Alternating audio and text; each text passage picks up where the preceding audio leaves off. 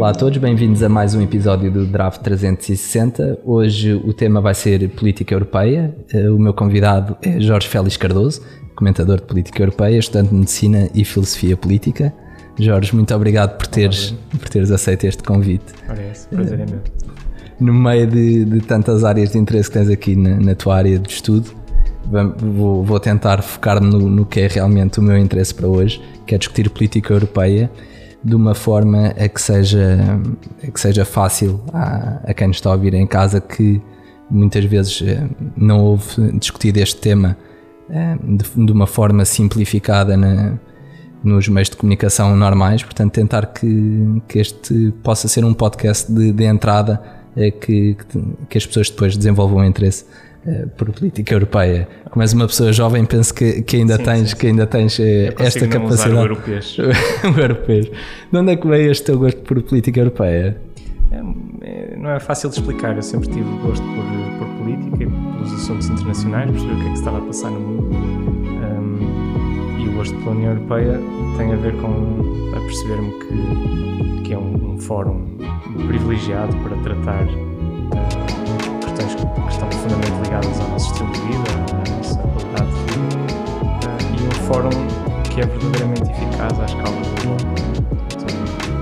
Comparando com os Estados Unidos ou a China, uh, a União Europeia é de facto um político e comercial uh, capaz de falar na mesma dimensão. Uhum. Portanto, fui, fui começando a perceber que que seria de facto interessante prestar atenção ao que lá se passa, ao que lá acontece e também ao mesmo tempo percebendo que não era bem isso que se passava em Portugal. Um, e portanto comecei por ser apenas alguém que, que, lia muito sobre o assunto e que tinha conversas sobre o assunto. A primeira vez que tive assim contacto de uma forma um bocadinho mais formal foi um concurso do projeto Ulisses, que é um projeto uh, do Rui Tavares, nosso ex-eurodeputado e fundador do livro. Ele fez um projeto um concurso para um, para um congresso. Ele tinha um congresso sobre política europeia e fez um concurso de, de textos para jovens uh, sobre uma ideia para a Europa. Uhum. E eu concorri. Na altura consegui ser um dos 20 selecionados para participar na, na conferência, para ser relator da conferência e depois ir a visitar as instituições a Bruxelas. E um, esse foi assim um contacto um bocadinho mais formal e que me levou a perceber que de facto havia muito para fazer e espaço para fazê-lo uh, e vontade também, muita vontade de fazer. E achas que é fácil o acesso a esses espaços? Uh, portanto, quando uma pessoa quer entrar na política nacional, uh, normalmente filia-se num partido e vai para a Jota, não é? Quando uma pessoa se interessa por política europeia, para onde é que vai? se calhar filia-se numa Jota de um partido nacional e depois começa a trabalhar assuntos internacionais é visto como um bicho estranho lá dentro. E foi esse e, o teu caminho? Não, não, não foi esse o meu caminho todo. Eu, eu fui mais pela parte, não sei se chamar-lhe chamar académica seria abusiva, não sou um académico de assuntos europeus. Uh, sou só um, um tipo que foi lendo umas coisas e, entretanto, ler umas coisas torna-se ler muitas coisas. Um, e fui produzindo alguns textos sobre o assunto uh, bastante iniciativa, de ir a eventos, ir a conferências, ir ouvir falar quem, quem mais sabe. Um, e assim, um momento que, que, foi verdadeiramente transformador, é uma experiência que aconselho a qualquer jovem universitário português, que é o Summer Camp, é uma iniciativa da, da representação da Comissão Europeia em Portugal, uhum. uma espécie de escola de verão Uh, da Comissão Europeia. Já agora, uh, só, só fazer uma nota aí: Summer Camp, o camp é C-E-M-P. É? Escreve-se, uh, portanto, tudo junto e escreve Summer Camp com CE em maiúsculas e o MP em minúsculas. Um, que é um evento? É um evento, portanto, uma espécie de escola de verão onde se discute política europeia. É feito para jovens, um, mas é feito para jovens com um nível uh, altíssimo. Portanto, no primeiro evento que eu fui, já tive a sorte de ir a dois, uh, um como participante e outro como orador. Uh, o primeiro que eu fui em 2018, no verão, Uh, tive a oportunidade de ter lá o primeiro vice-presidente da Comissão Europeia, Franz Timmermans, o nosso comissário Carlos Moedas, tive, uh, havia vários ministros, ministro da Educação, ministro da Agricultura, um, ehm, havia deputados, eurodeputados, uh, os maiores jornalistas e diretores de jornais em Portugal, mas sobretudo, e a parte mais importante, que me perdoem as pessoas com estes cargos, mas um grupo de jovens interessados no mesmo assunto. Eh, que não é fácil reunir assim de repente 40 jovens uh, profundamente interessados em política europeia, uhum. com vontade de discutir de manhã à noite. Pois, porque até pode haver pessoas que nos estão a ouvir agora que até estão interessados em, em, política europeia, mas que depois não têm com quem discutir, não é? Esse até esse Summer Camp é um, é um bom sítio para encontrarem outros jovens que, que, se interessem pelo mesmo assunto uhum. e começarem a construir ali umas relações que depois. Sem dúvida. Não. E isso para mim resultou muito bem. E eu a partir daí depois comecei a escrever regularmente sobre o assunto. Uh, eu fiz uma proposta a um projeto de mídia digital, o Shifter, uh, talvez alguns conheçam. Um, eu já colaborava com eles, mas por outros assuntos. E fiz uma proposta de ter um, um, uma equipa a acompanhar as eleições europeias, a campanha das uhum. europeias e, e, ir falando sobre assuntos europeus. Reuni, uh, portanto, comecei a preparar essa equipa, fui recrutar ao Twitter.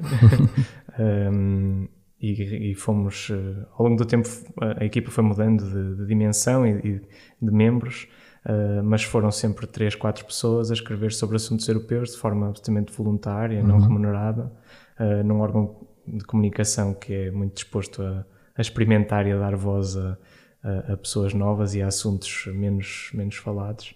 E acho que correu muito bem. E, portanto, a partir daí, depois, as coisas foram acontecendo naturalmente não foi propriamente uma escolha deliberada. A partir daí foi deixar correr uhum. e as coisas assumirem depois outras proporções. E tu achas que a política europeia é demasiado complicada para ser interessante?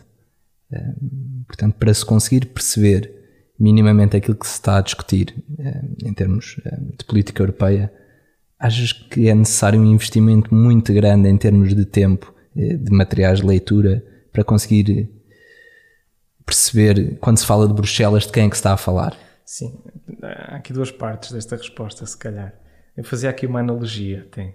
A política europeia é complexa, sem dúvida, mas é porque tem que ser. Uh, pode haver algumas alterações pequenas, algumas coisas que sejam facilitadas, mas ela, em geral, tem que ser complexa. E porquê? Porque é a mesma coisa com os organismos. Não é? Um organismo que só tem uma célula unicelular tem processos biológicos muito simples e nunca poderá crescer muito nem tornar-se uma coisa muito, muito complexa. Para haver um ser humano tem que haver células profundamente diferenciadas, com vários tipos de funções, que comunicam através de um sistema nervoso complexo. E, e ao nível europeu passa-se talvez um bocadinho a mesma coisa. Ter um, um, um clube de democracias eh, que toma decisões e tem uma voz no mundo, tem um mercado único onde aboliu fronteiras, onde hum, partilha informação ao nível de das informações mais críticas que os Estados têm, uh, que faz intercâmbio das suas pessoas mais qualificadas, uh, que toma decisões quase sempre por unanimidade ou por consenso. De facto, tem que ser uma coisa muito uhum. complexa. Uhum. Agora, há o segundo lado da questão, que era aquilo que tu falavas. É de facto, é difícil entrar nesta linguagem, o europeu, e começar a acompanhar os temas e começar a saber quem são as personagens e o que é que elas fazem, como é que se comportam, o que é que é interessante requer algum tempo. Um, e nesse aspecto, uh, reconheço que não será para todos e, sobretudo, não será para uma pessoa que tem um emprego uh, que deixa exausto e que depois chega a casa e vai estudar o que uhum. aconteceu na política europeia, porque é que na Roménia o governo caiu e agora houve eleições e os comissários estão atrasados. Não, não é uh, uma coisa que, que seja propriamente imediata. Sim. E só, só para explicar um pouco do, do organismo, eh, uhum. como, eh, como, tu te referiste há bocado. Eh, portanto, na União Europeia é, é composta por, por seis, por sete organizações, que é a Comissão Europeia, Parlamento Europeu, Conselho Europeu, Conselho da União Europeia, Tribunal de Contas, Tribunal de Justiça e Banco Central Europeu. Uhum. E, e, como, e como estávamos a falar há pouco, que penso que foi o Kissinger que, que disse, quando eu precisar de falar com a Europa, a quem é que eu ligo, não é? Quem é que, quem é que realmente uh, manda na Europa dentro destes organismos? É, de certa forma é curioso, porque quando o Kissinger disse isso, um, ehm, ele referia-se aos muitos Estados dentro da Europa e a não haver um que era claramente o líder. Uh, hoje passa-se, se calhar, o contrário, que há tantas instituições que há demasiada oferta, não sabes bem a quem ligar. Um, isso não é muito diferente do que acontece em Portugal. Em Portugal também temos diferentes instituições que partilham o poder e que têm diferentes funções. Agora é muito mais claro quando se diz Portugal decidiu que as pessoas estão habituadas a perceber, a saber interpretar daí, por exemplo, podemos estar a falar de uma lei que foi aprovada na Assembleia da República, uhum. podemos estar a falar de uma decisão do Governo, uh, podemos estar a falar uh, de um acordo do Tribunal Constitucional uh, que afirma uma série de direitos Uh, e, portanto, nós percebemos facilmente o que é que está em causa. Na União Europeia é de facto mais complicado. Um, não sei, não sei, não sei bem se, se queres que explique um bocadinho, se calhar. sim, sim, pode, pode, pode explicar. É? Nós na Comissão Europeia, na, na União Europeia, eu costumo dizer, a União Europeia não existe. A União Europeia é, é uma ideia, é? mas depois ela materializa-se em instituições concretas que, por partilharem muito poder, um, acabam por não ter nenhuma delas assim um poder tão forte que uhum. se possa dizer: olha, aqui está a União Europeia. Uh, havia um, um, um político, uh, já de algumas décadas, uh, que dizia que a União Europeia era um OPNI, um objeto político não identificado. de facto, é, é, muito difícil de caracterizar. Tu tens, um, para falar, por exemplo, na, na, no processo legislativo europeu, como é que se cria uma lei europeia? Tu tens uma partilha de tal forma de poderes que tens a Comissão Europeia que vai fazer a proposta. A Comissão Europeia diz: agora, nós na União Europeia devemos uh, ter uh, esta, a seguinte lei. E já agora, para fazerem um ponto prévio, quem é que é a Comissão Europeia? A Comissão Europeia é um conjunto de, de comissários, é um colégio de comissários que tem um presidente uh, e atualmente tem um comissário por cada Estado-membro. Mas isso não precisa de ser necessariamente assim. Mas para simplificar, vamos dizer que é isso. Portanto, tem 28 comissários. Escolhidos pelo um, governo atual do, e que são do país. Uh, escolhidos Portanto, o presidente da Comissão Europeia é escolhido pelo Conselho Europeu, que é o, o órgão onde se reúnem os chefes de Estado de todos os, os Estados-membros. Uh, e daí sai um presidente da, da, Comissão Europeia e normalmente esse presidente deve ser, uh, deve ser escolhido de acordo, tendo em conta o resultado das eleições europeias. Portanto, não há uma eleição direta por parte dos cidadãos europeus, mas são os líderes que eles elegeram em cada país que vão decidir e, tendo em conta a decisão tomada nas eleições europeias, digamos assim. E depois desse presidente estar escolhido, ele é eleito pelo Parlamento Europeu, portanto, no fundo, o Conselho Europeu propõe o presidente que é eleito pelo Parlamento Europeu, onde estão os eurodeputados que nós elegemos, e, e isso é a forma de garantir que, de facto, teve em conta as eleições europeias. E depois, cada país escolhe o seu comissário, o, o país de onde, de onde, é originário o presidente da comissão já tem o seu comissário uhum. gasto, digamos assim, já gastou Sim. a bala, todos os outros têm uma bala para gastar para nomear um comissário. Uh, como sabemos, agora recentemente houve este processo todo de novo. A presidente da comissão que agora foi proposta é Ursula von der Leyen, da Alemanha, uh, e que pertence ao partido de centro-direita a nível europeu, que é o Partido Popular Europeu, onde estão o PSD e o CDS, em termos de partidos nacionais. Um, e agora os, os vários países foram escolhendo o seu comissário, Portugal escolheu a Elisa Ferreira, o, o António Costa e o governo nomearam a Elisa Ferreira. Um, e esses comissários também são individualmente aprovados no Parlamento Europeu. Uh, há uma comissão que verifica incompatibilidades, uma coisa que nem sequer existe em Portugal. Uhum. Enquanto se diz que na Europa não há escrutínio nenhum e que não há democracia nenhuma, isto são tudo provas de que existe. Há um equilíbrio de poderes grandes e há uma grande transparência. Portanto, o Parlamento Europeu tem uma comissão que vai verificar incompatibilidades e depois as comissões parlamentares específicas das várias áreas que os comissários vão, vão uh, uhum. tutelar. Uh, tutelar, sim, obrigado, um, ehm, vão escrutinar também esses comissários e depois aprovar ou rejeitar. Depois no final é votado, a, a comissão como um todo é votada pelo Parlamento Europeu. E portanto é esta comissão como um todo que depois vai fazer as leis europeias. O Parlamento Europeu é estranho no sentido em que não pode propor leis. Uhum. Pode propor à Comissão que a Comissão proponha uma lei, mas não diretamente. E a Comissão propõe então uma lei e depois, isto no processo legislativo ordinário, que é para a maior parte de, dos, das temáticas, há outras temáticas que não são assim, por exemplo, questões de segurança e defesa, não, não é assim que se passa. Depois, estas leis vão para o Parlamento Europeu, que é onde se sentam os nossos eurodeputados, que nós elegemos, e vão para uma coisa uh, que tem um nome uh, facilmente confundível com outras, que é o Conselho da União Europeia, que é uma espécie de Conselho de Ministros setorial. Portanto, se houver um Conselho da União Europeia para discutir assuntos de agricultura, nós enviamos o nosso Ministro da Agricultura e os outros países todos uhum. enviam os seus Ministros da Agricultura e vão discutir uh, esta proposta da Comissão no âmbito da agricultura.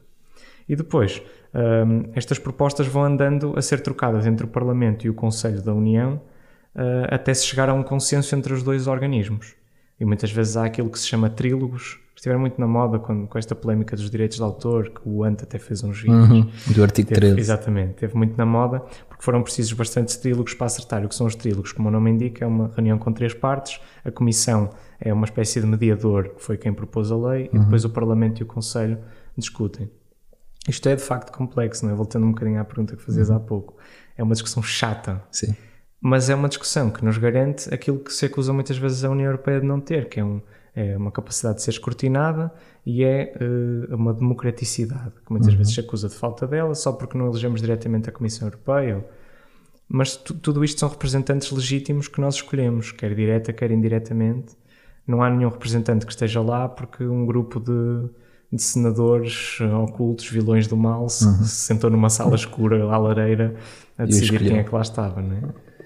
Hum, hoje, hum, tudo o que é discutido hum, em Bruxelas e Estrasburgo tem hum, muito, muito peso no, no dia a dia do- dos portugueses, não só dos portugueses, em todos os cidadãos hum, europeus.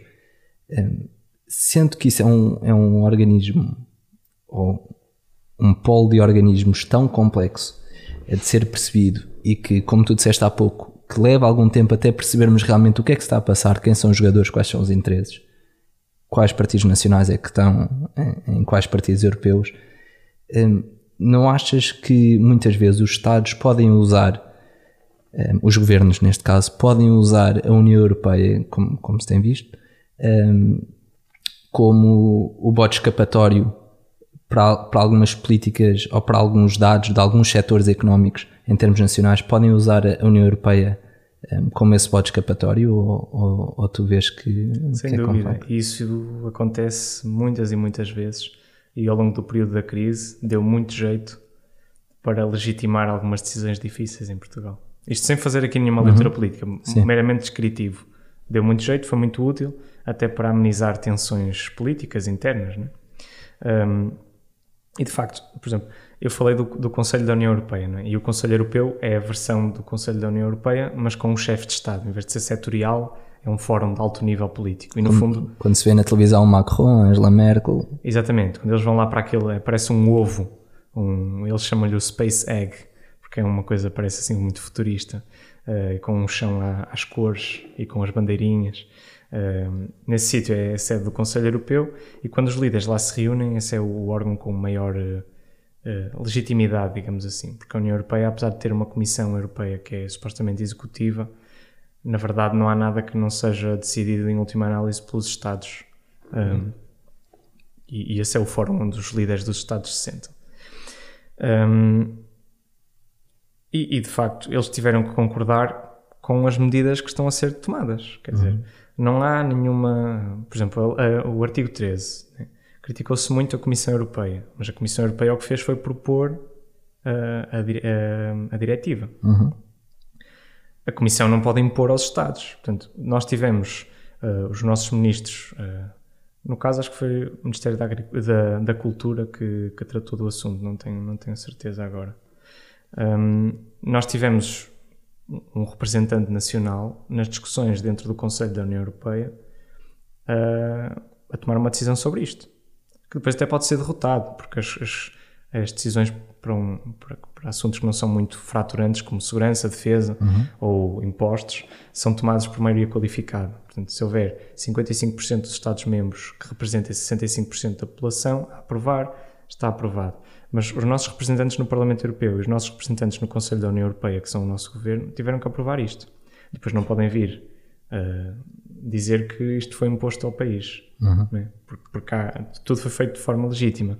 Mas tu, tu falavas do, quase de uma ideia de que se cria aqui um perigo que é haver decisões que são tomadas sem que a população de facto perceba como é que são tomadas, sem que tenha real capacidade de escrutinar. Né? Por isso é muito bonito o que eu estou aqui a dizer, ah, funciona muito bem, é muito transparente, muita democraticidade, mas depois na prática é uma crítica legítima. As pessoas não têm a capacidade real de estar a escrutinar todos estes processos. Hum, acho, acho que é algo que temos que ter em conta, sem dúvida. Não chamaria um perigo, não acho que seja assim muito perigoso. E acho que tem vantagens, e já lá poderemos ir a seguir. Um, mas o que é que poderia acontecer aqui? Ah, tem que haver uma cidadania europeia, sem dúvida. E uma, o que é que eu quero dizer com cidadania europeia? Temos que ter consciência de que Uh, temos que escrutinar os nossos representantes quando eles decidem alguma coisa ao nível da União Europeia. Portanto, questionar o nosso governo. Qual foi a vossa posição relativamente a estes assuntos em Bruxelas? Estiveram a defender uma coisa e depois vieram para casa dizer outra? Ou estiveram com uma posição coesa e foram derrotados nas negociações e de facto não há nada a apontar-vos? Como é que é? E, e a mesma coisa para os nossos eurodeputados. Como é que votaram no Parlamento Europeu? Votaram alinhados com o que depois vem dizer ou votaram uhum. de outra forma? Estive nas comissões, qual foi a atitude? Tudo isto é importante para, que para perceber. Tu tiveste isso. ainda há poucas semanas um, um, uma guerra, entre aspas, interessante que foi de, de como se vota. Como é que os eurodeputados votam. Porque há, há muitos erros nos votos, depois são retificados. Portanto, quando vai. Foi agora das migrações, não uhum. foi? Há cerca de três semanas. Há cerca de três semanas, mais ou menos, eh, que foi a votos no Parlamento Europeu. Uns deputados votaram uma coisa, depois soube-se cá fora que eles votaram de certa forma e, no, e, teve um backlash grande, não foi? Que aquilo foi bastante escrutinado pela opinião pública, Twitter, isso tudo, e, e os eurodeputados vieram dizer: não, não, houve um engano, eu queria ter votado de outra maneira e, e, e pronto, foi um erro. Mas esse erro que eles tiveram, apesar de depois de ser emendado, qual é que é a votação de conta? É que eles deram na altura? É que deram na altura. Isso, isso é um, até um, um, uma luta muito pessoal uh, que, eu, que eu tenho começado a travar e, e, essa situação foi assim aquilo que me fez assumir uma posição mais, mais uh, dura relativamente a isso. Um, o que acontece é que as decisões finais do Parlamento Europeu são tomadas em plenária, quando eles se reúnem todos para votar o trabalho. E há uma reunião plenária por mês. Um, durou uma semana e é em Estrasburgo. Portanto, o Parlamento está normalmente em Bruxelas e vai a Estrasburgo fazer a sua sessão plenária. No caso das migrações, portanto, havia propostas de diferentes partidos e elas já tinham sido discutidas em comissão um, para limar detalhes, né? perceber qual é a proposta que está a reunir mais apoios, tentar negociar algumas medidas conjuntas, etc. E no momento em que se chegou à plenária, houve de facto polémica, porque houve uma, uma proposta na altura de, da esquerda no Parlamento Europeu que foi chumbada por dois votos. Uh, e depois houve uma, um uso disso, um uso normal não é? por parte dos partidos, uns a queixar-se que foi chumbado e os outros a dizer, ah, isto não é bem assim, sem entrar nesse jogo político. O que acontece é que depois veio ao público que Uh, havia três, isto foi uma discussão em Portugal porque houve três eurodeputados portugueses que votaram contra e, portanto, se houve dois, se perdeu por dois votos, os portugueses tinham sido suficientes para alterar e por isso é que deu tanta polémica em Portugal. E o que aconteceu foi que, entretanto, dois desses três eurodeputados vieram anunciar que se tinham enganado a votar. Eu não quero fazer aqui processos de intenções, uh, isto, porque não nos leva a lado nenhum, não é? Agora, um, um facto é, o sistema de votação é muito propenso a erros na última legislatura, dos 751 eurodeputados, só 30 e tal é que não cometeram nenhum erro a votar. E o problema é que, quando cometes um erro a votar, o erro está para sempre. Alterou para sempre o rumo do processo legislativo, uhum. a forma como as decisões são tomadas. Mesmo que tu depois retifiques, um, tu nunca vais corrigir o teu voto inicial. Vais só uh, deixar um asterisco no fundo a dizer: Olha, este está aqui, mas não era aqui que eu uhum. queria que estivesse. E essa alteração pode ser pedida bastante tempo depois do voto ter tido lugar. E, portanto, de, por exemplo, pode ter sido pedida depois de haver uma pressão mediática a, a, a criticar uhum. uma determinada decisão que depois é alterada sem efeito prático, mas ficando bem na fotografia. Exato. E isso é o que algumas pessoas apontaram que poderia estar a acontecer. Passando essa discussão, é realmente incompreensível como é que um, um organismo que é o Parlamento Europeu que é tantas vezes criticado por ser demasiado complexo, pouco transparente a decidir, os eurodeputados não estão lá a fazer nada, é o discurso que se ouve normalmente. Depois tem um sistema de votação que é dado a este tipo de, de, de complexos, na minha opinião, é algo que devia ser alterado. E, por exemplo, isso alterava-se facilmente se os votos fossem provisórios nas primeiras duas horas ou nas primeiras três horas. Normalmente aquilo, uma pessoa percebe-se facilmente uhum. que votou erradamente. Só que uh, uh, o sistema de votação em plenário é tão rápido tens alguns segundos para votar cada uma das propostas uhum. e às vezes tens, uh, aqui normalmente tem umas listas em que tu tens o, o, nome da proposta e o sentido de voto que queres. E, portanto, o Presidente do Parlamento vai lendo as propostas, tu votas, vai lendo, votas.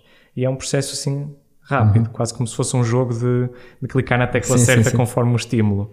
E, quer dizer, não é, um, não é um processo de decisão com a calma e a, e a seriedade que devia ser um processo de decisão no Parlamento Europeu. E há pouco estávamos a falar das vantagens. Tu disseste que, que havia vantagens um, nesta, nesta complexidade do, do, do, modelo europeu. A que é que estavas a referir? Uh, sim, vantagens não, só, não, não era na, na, parte da complexidade. Eu disse isso relativamente à, à questão de ser. Uh, de começar a haver um, um, transferir da decisão para uma, um organismo que não se percebe, que as pessoas no dia a dia não, não contactam muito e não percebem muito bem. E disse o porquê. Porque de facto há muitas discussões sobre soberania, se estamos a perder soberania nacional, se não estamos. Nós podemos ter um conceito de soberania muito teórico, mas podemos ser muito práticos e perceber que Portugal, ao nível do globo, as decisões que tomam. Eu ontem estive uh, numa formação onde estava o, ex-ministro da Saúde, uh, de Alberto Campos Fernandes, e que estava a contar, enfim, coisas que, que não interessam agora, mas o que ele dizia era que às vezes estava a negociar com farmacêuticas que têm um orçamento anual superior ao PIB português e que o encaravam como um departamento da sua própria empresa. Uhum. Um, num mundo onde, onde, este tipo de, onde as empresas assumem este tipo de dimensão e os Estados assumem uma dimensão que é incomparavelmente maior que a dimensão portuguesa, nós podemos pensar numa soberania teórica. Se nós defendemos as nossas fronteiras, temos um exército, temos moeda, temos isto e aquilo, aquilo outro, mas podemos pensar numa soberania prática, que é eu de facto consigo influenciar as coisas de acordo com os meus interesses ou não. Uhum. E a União Europeia, neste, neste sentido, é, é, um trunfo brutal para Portugal e para todos os seus Estados-membros. Um, e era nesse sentido que eu dizia que tinha vantagens. Uh, nós, se calhar. Funcionarmos como um todo e não cada país uh, Sim, partilharmos a nossa soberania em alguns domínios trouxe certamente mais valias. Seria impensável que Portugal conseguisse negociar um acordo comercial com o Canadá ou com o Japão, mas a União Europeia conseguiu negociar esse acordo comercial uhum. e com condições muito mais favoráveis para nós. Uh, quem diz as questões ligadas aos acordos comerciais, diz questões, por exemplo, o Regulamento Geral de Proteção de Dados, que foi muito falado quando foi aprovado e, e que é uma legislação pioneira em todo o mundo. E agora, uh, por exemplo, a Califórnia já anunciou uma coisa muito semelhante, uma uhum. cópia deste regulamento, porque veem que é de facto um avanço. Portugal não conseguiria impor uma, condições dessas às multinacionais claro. que, que, que, tratam os nossos. Portugal não tem expressão, não é? Portugal podia ter, podia ter uma medida dessas, mas quer dizer, a expressão de Portugal é tão irrisória que essas multinacionais facilmente um, fechariam. E outros Estados, né? não, não precisam de ser necessariamente multinacionais, mas outros Estados. Um, então, como é que. Deixa-me só fazer aqui uma nota: é que eu estou a falar de Portugal, mas não se pensa que o nosso país é muito pequenino, porque à escala europeia, Portugal é um país médio. Uhum. Portugal não é dos países mais pequenos da União Europeia, nem perto. Um, e havia, havia um, um ex-ministro belga que dizia que na União Europeia há dois tipos de países: os que são pequenos e os que ainda não perceberam que são pequenos. Uhum. Um, e, e, de facto, mesmo uma França, uma Alemanha, uh, e vamos ver o que acontece com o Reino Unido. Uhum. Uh, mas que, há, que há uma dificuldade. Queria aflorar a seguir, não é? é? Estamos aqui a falar disto e o Reino Unido, tudo bem que é maior, é? e tem uma expressão em termos comerciais muito maiores, mas eles optaram por abandonar o projeto europeu. Sim. É? Uh, não sabemos ainda em que condições, porque está a ser negociado ainda. Portanto, pode ser um abandono mais light, um abandono mais de ruptura total. Uh, eles tomaram essa decisão.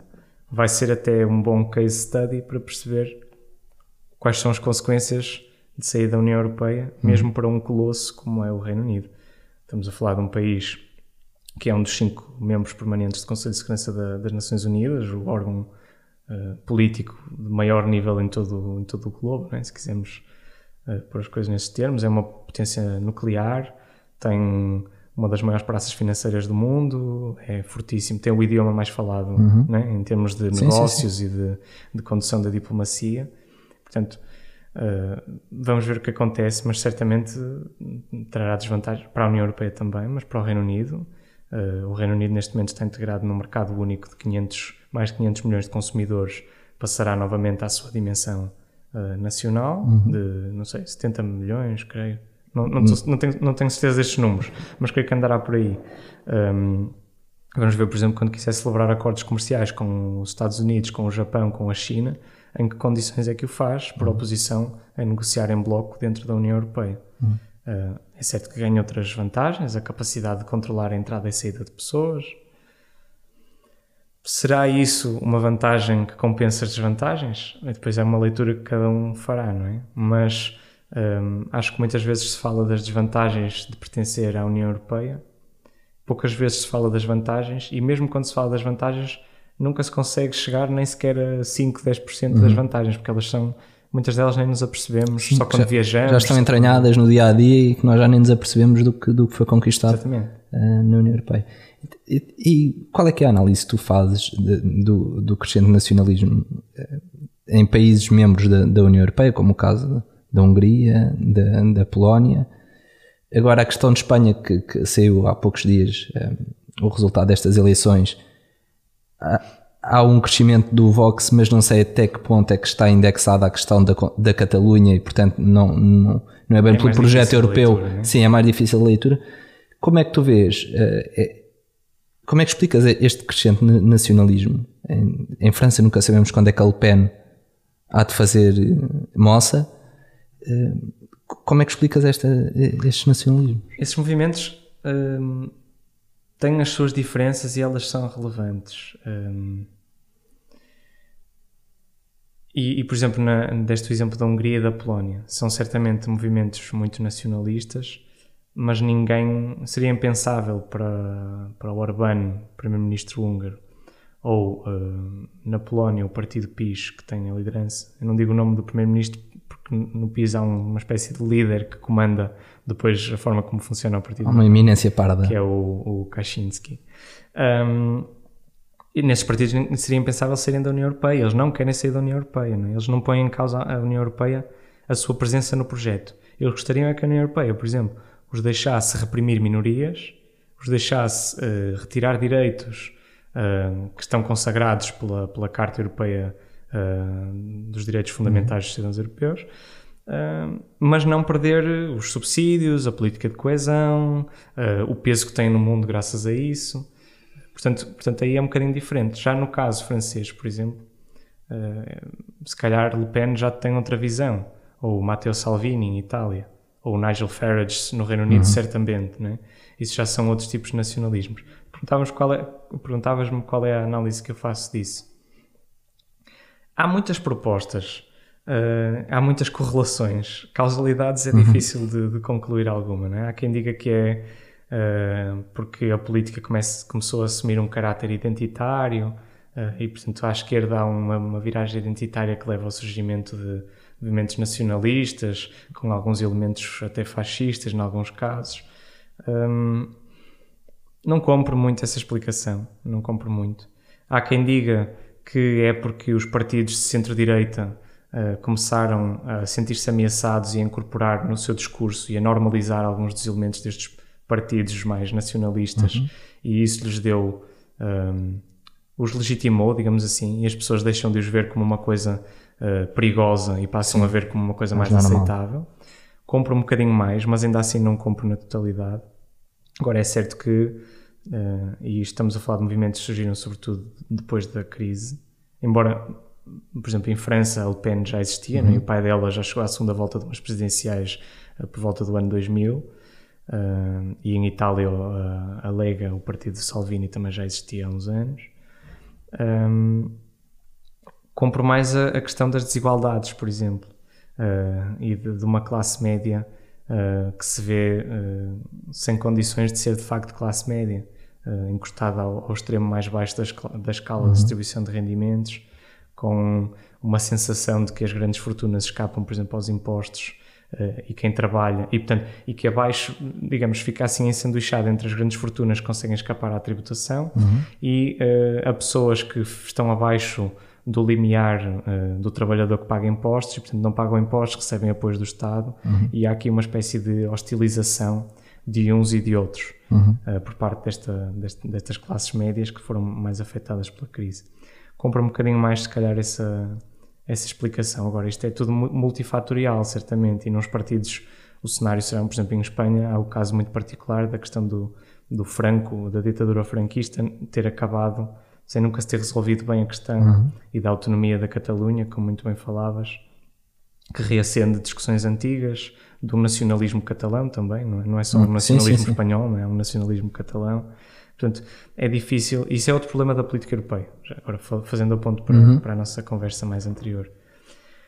Tu, para acompanhares a política europeia, não te basta acompanhar as decisões da Comissão e do Parlamento. Tu tens que acompanhar os governos nacionais. Ora, isso significa que tens que acompanhar 28 políticas internas. Além do meu, tenho que acompanhar mais 27 e eu já não gosto do meu, não é? Exato. Portanto, se tu não tens pachorra sequer para ouvir as discussões políticas no teu, no teu país, como é que vais agora perceber, por exemplo, que na Alemanha, neste momento, há quem esteja a fazer uh, algumas propostas a nível europeu para ganhar guerras políticas internas? É preciso ter um conhecimento profundíssimo da política interna dos 28 para conseguir perceber algumas decisões, alguns jogos políticos que estão a ser tomados uhum. uh, em Bruxelas. Em Bruxelas, quando digo Bruxelas, na Comissão e no Parlamento e no Conselho da União Europeia, quando lá se reúne. Eu, eu em termos da União Europeia, há uma coisa que me faz muita confusão, que é não haver eh, uma visão clara de para onde é que vamos. Não, é? não, não haver um, um, projeto europeu, por exemplo, na China um, chegam a haver acordos a 30 anos.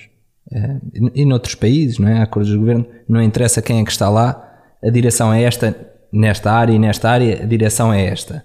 Pode haver alguns ajustes consoante quem está no governo, mas a direção é para ali. Tu vês isso na Europa ou, ou eu tenho um pouco de razão nesta parte? Até podias dar um exemplo mais. Uh gritante, que são os Estados Unidos, que sendo uma democracia, portanto, a China poder dizer, ah, é porque não é uma democracia, uhum. portanto, há uma facilidade em, em definir claro, o rolo. Sim.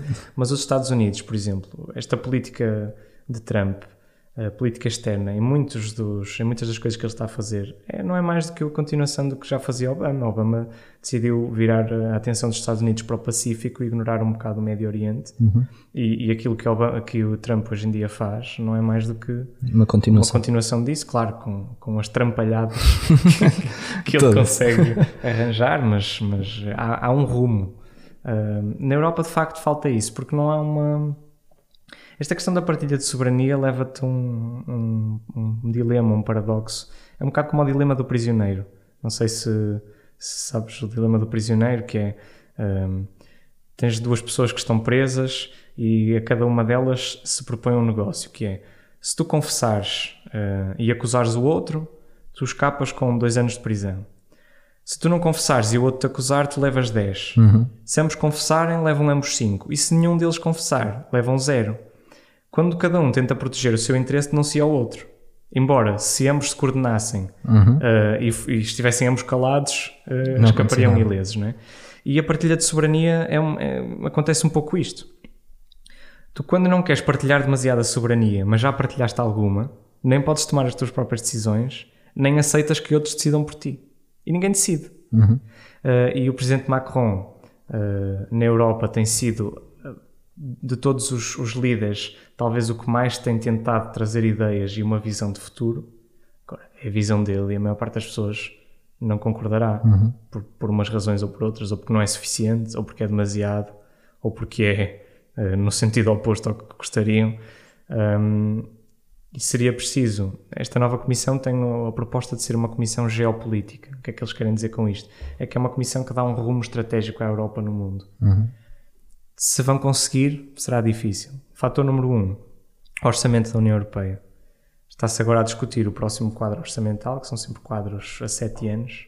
Portanto, está-se a discutir neste momento o financiamento de 2021-2027. O valor que se discute total para o orçamento é 1% do PIB comunitário.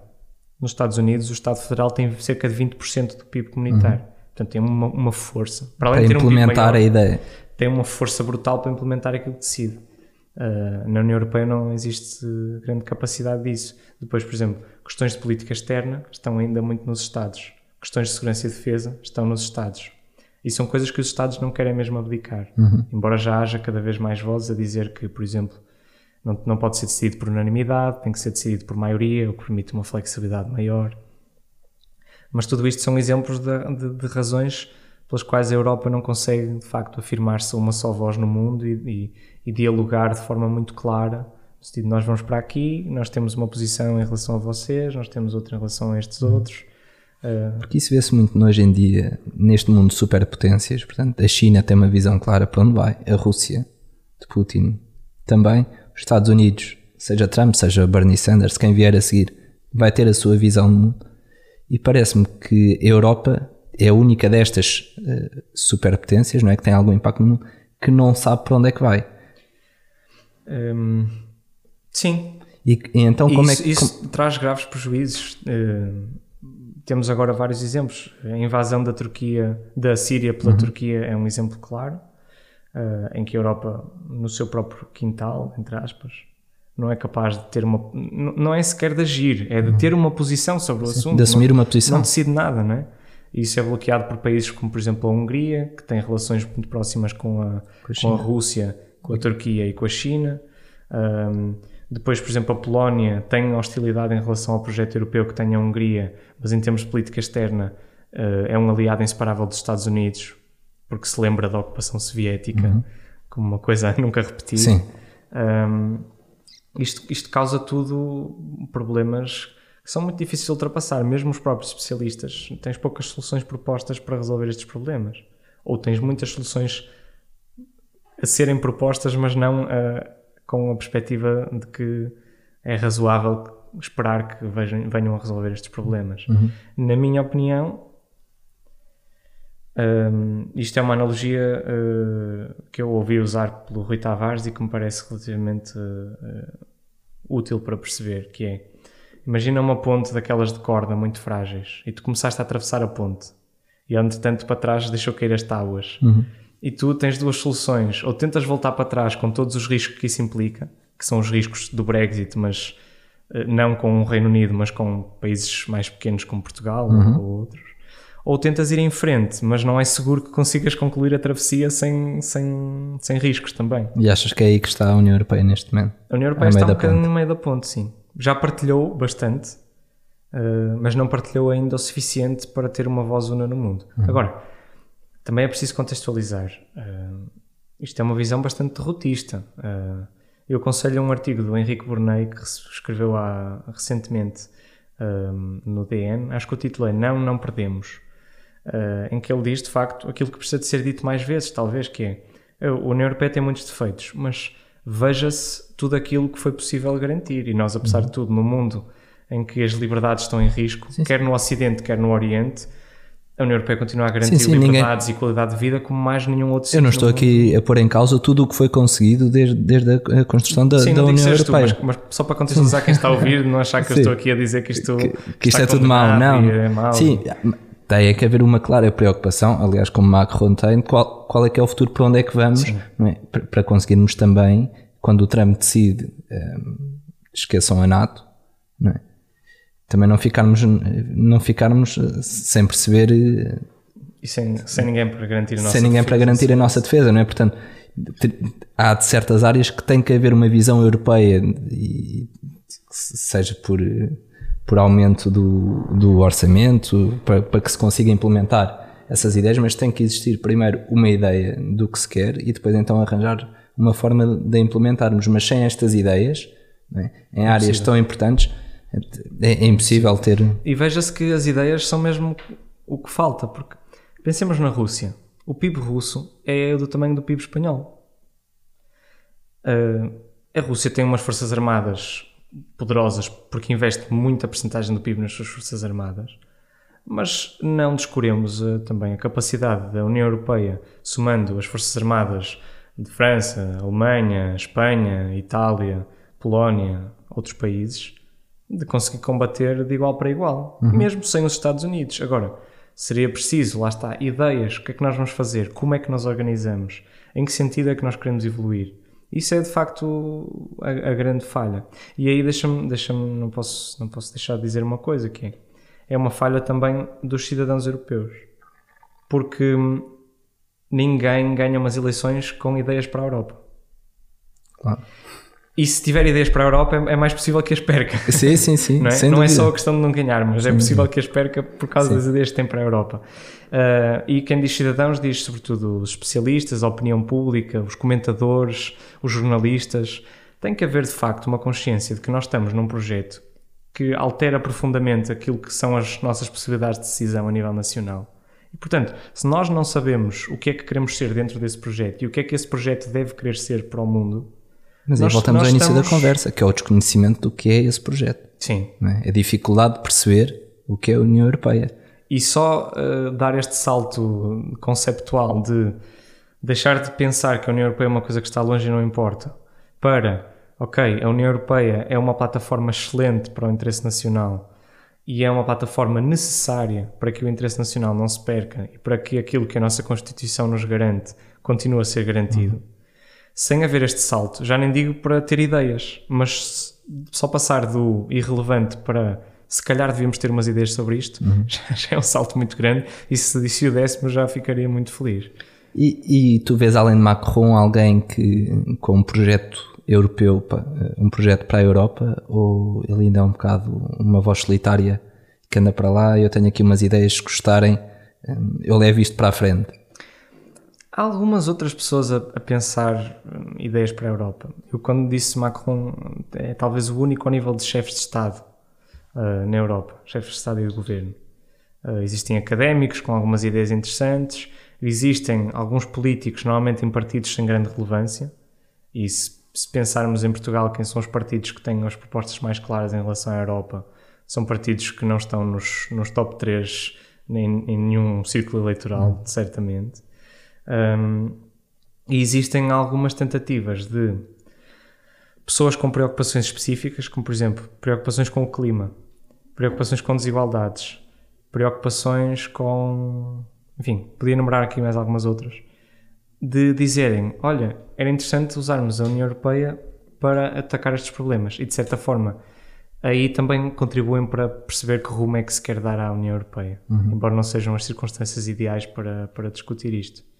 Mas não é fácil apontar-te grandes pensadores da União Europeia atualmente, não é fácil de maneira nenhuma. Ok, muito bem.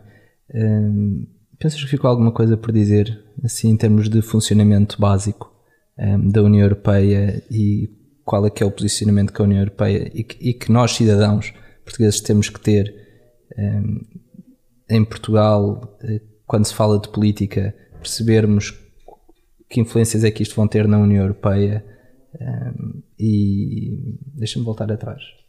Vou, vou, regravar esta parte aqui. Um, o que é achas que ficou alguma coisa por dizer acerca do papel que os portugueses têm que ter na política nacional e do, e, e, e do, crescente interesse que tem que haver um, nos cidadãos portugueses para, para perceberem como funciona a União Europeia e qual é o impacto e que é a única forma de Portugal se fazer ouvir no mundo, basicamente. Foi disto que estivemos a falar. Eu deixava aqui algumas notas. A primeira é: nós temos já decisões em Bruxelas e eu acho que eles ficariam é, talvez o contrário daquilo que as pessoas pensam, mas eu acho que eles ficariam muito satisfeitos se houvesse mais gente a dar atenção ao trabalho deles. E estão muito acessíveis, porque não têm assim tantas solicitações em termos de comunicação social nacional e mesmo dos próprios cidadãos. Portanto, têm uma dúvida sobre a União Europeia, gostavam de perceber uma decisão, gostavam, contactem os eurodeputados. São 21. Há e como é que podem fazer? Uh, na página dos eurodeputados no Parlamento Europeu tem o e-mail deles, Uh, hoje em dia, muitos deles estão nas redes sociais, Twitter, Instagram, Facebook, uh, e, e, vão vendo aquilo que lá se passa. Uh, ou então, em eventos, vejam onde é que eles vão estar e apareçam para dizer um, um oi e fazer as vossas perguntas. Isso é a nota número um. A nota número dois é: um, sim, isto é complexo, mas pensemos na, no custo da oportunidade que terá abdicar de, de ter uma voz sobre isto. A maior parte dos problemas que nos afetam hoje, e vemos os jovens preocupados com o clima, vemos pessoas preocupadas com as desigualdades eh, sociais e desigualdades económicas, vemos pessoas preocupadas com a segurança, vemos pessoas preocupadas com o mundo digital, a perda de trabalhos para automação, a perda de privacidade. A oportunidade para tratar todos estes problemas está na União Europeia, não está nos países. E, portanto, esqueçamos o que estamos habituados a ver da política europeia e pensemos disto de outra forma. Que é, onde é que eu tenho a oportunidade de resolver os problemas que me afetam no dia a dia? É na Assembleia da República? Alguns. A maior parte e os mais relevantes a longo prazo, provavelmente não. Portanto, dê uma hora dela ao que se está a discutir em Bruxelas. Há certamente temas do vosso interesse que são uh, discutidos em Bruxelas com grande profundidade. Participem na discussão, tenham ideias, falem com um amigo, sentem-se a ver um debate.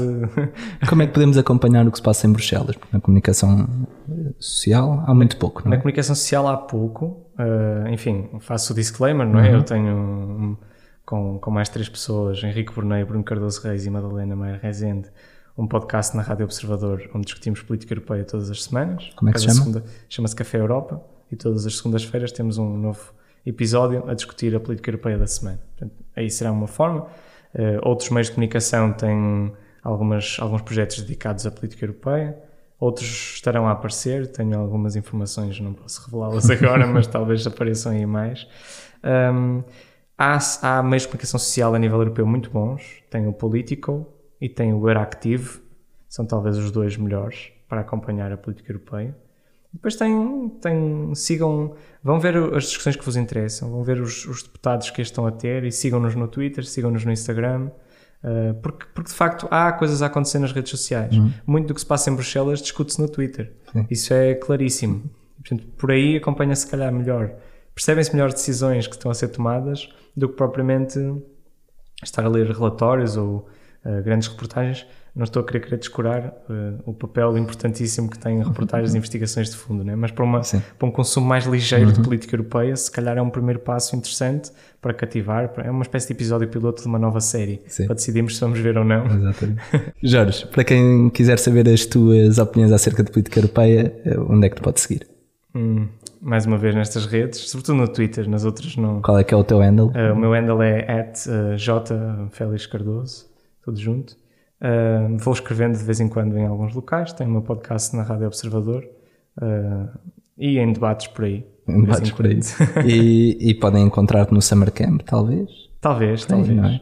Não sei se me encontram a mim, mas incentivo muito a que vão lá procurar claro. quem está, porque vai ser gente boa e gente interessada. Jorge, mais uma vez, muito obrigado por teres aceito Obrigado. este convite para participar aqui. Foi mais um episódio do Draft 360. Eh, Muito obrigado por terem ficado aí e até para a semana.